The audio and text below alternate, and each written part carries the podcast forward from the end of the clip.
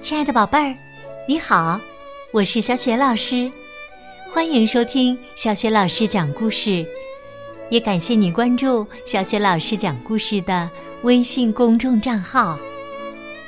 下面呢，小雪老师给你讲的绘本故事名字叫《课间女王》。这个绘本故事书选自海豚传媒出品的《我爱阅读》系列。文字是来自法国的法尼乔利，绘图是罗莎卡德维拉，译者齐蕊。课间女王是谁呢？为什么要称她为课间女王呢？接下来呀，小学老师就为宝贝儿讲这个故事了。课间女王。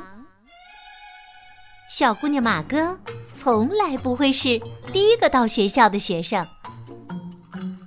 早上，当其他的小伙伴已经到达教室走廊的时候，马哥还在学校门前的人行横道上慢悠悠的逗着蜗牛呢。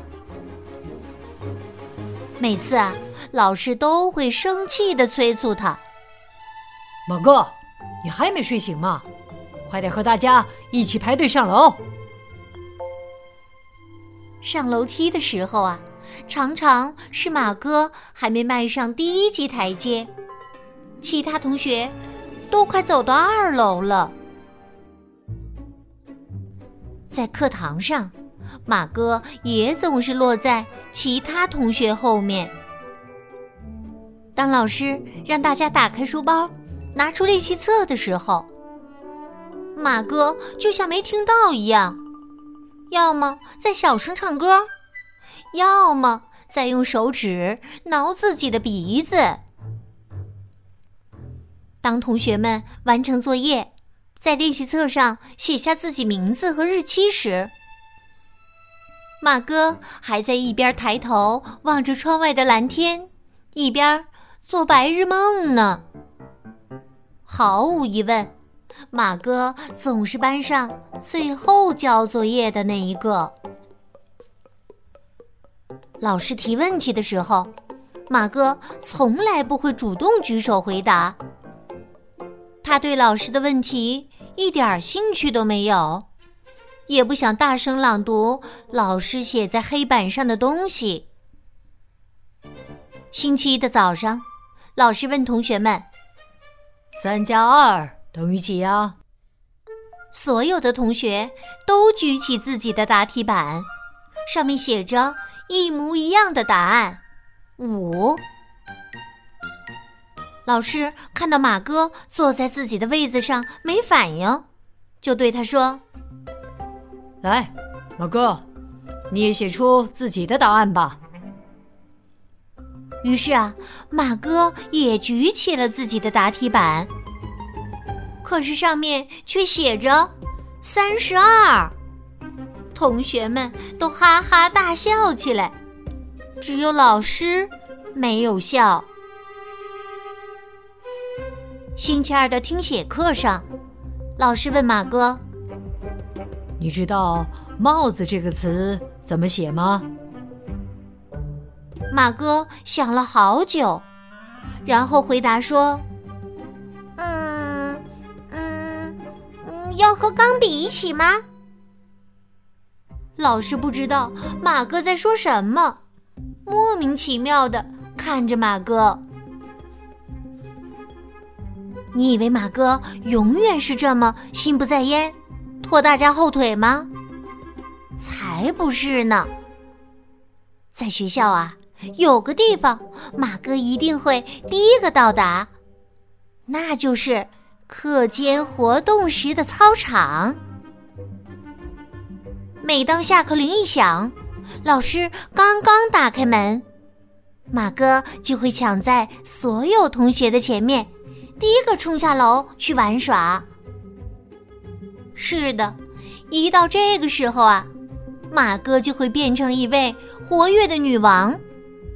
同学们问他各种问题。马哥总是知道答案。要是罗拉问：“我们该玩什么游戏呢？”马哥就会立刻大声说：“看谁能第一个把栗子扔到卫生间的马桶里。”其他小伙伴啊，还没来得及从地上捡起一个栗子呢，马哥已经把六个栗子都扔进马桶里了。马哥又跑到操场的另一边去了。他对大家说：“让我们玩印第安人的游戏吧，看谁能第一个把罗拉绑到篮球架上。”其他的同学呀，还没来得及动呢。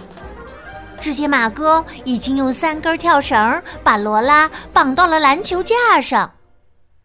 罗拉看上去就像一串烤肉。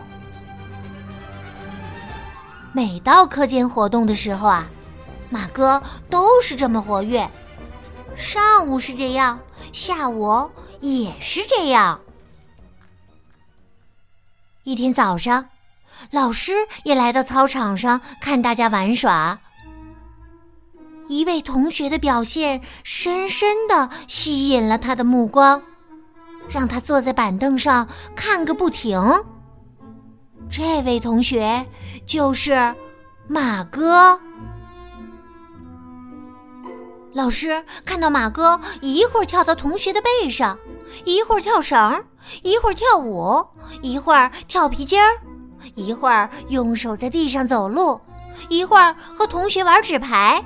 一会儿和同学玩跳房子，看着看着，老师的眼睛越瞪越大。课间活动结束的时候，老师朝马哥勾勾手指，说：“马哥，到我这里来。”所有的同学都以为老师要批评马哥了。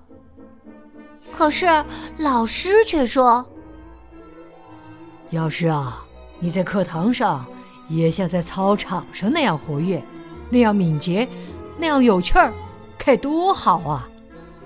你知道吗？那样的话，你会玩的更开心呢。”课间活动结束后，马哥决定按照老师的话去试一试。在数学课和语文课上，马哥认真的听讲，积极的回答老师的问题。在星期四的听写课上，马哥写对了所有的词语。接下来的那个星期，马哥读完了他的小伙伴西蒙最喜欢的一本书。为了庆祝马哥的进步，老师把教室的钥匙交给了马哥，让他来保管。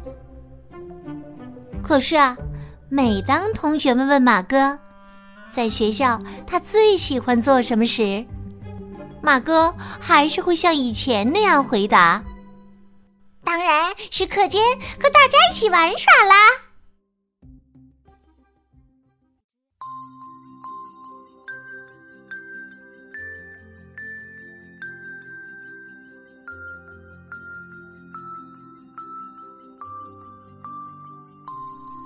亲爱的宝贝儿，刚刚你听到的是小雪老师为你讲的绘本故事《课间女王》。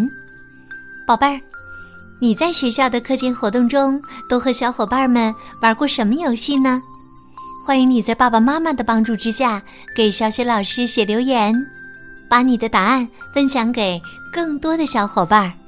小雪老师的微信公众号是“小雪老师讲故事”。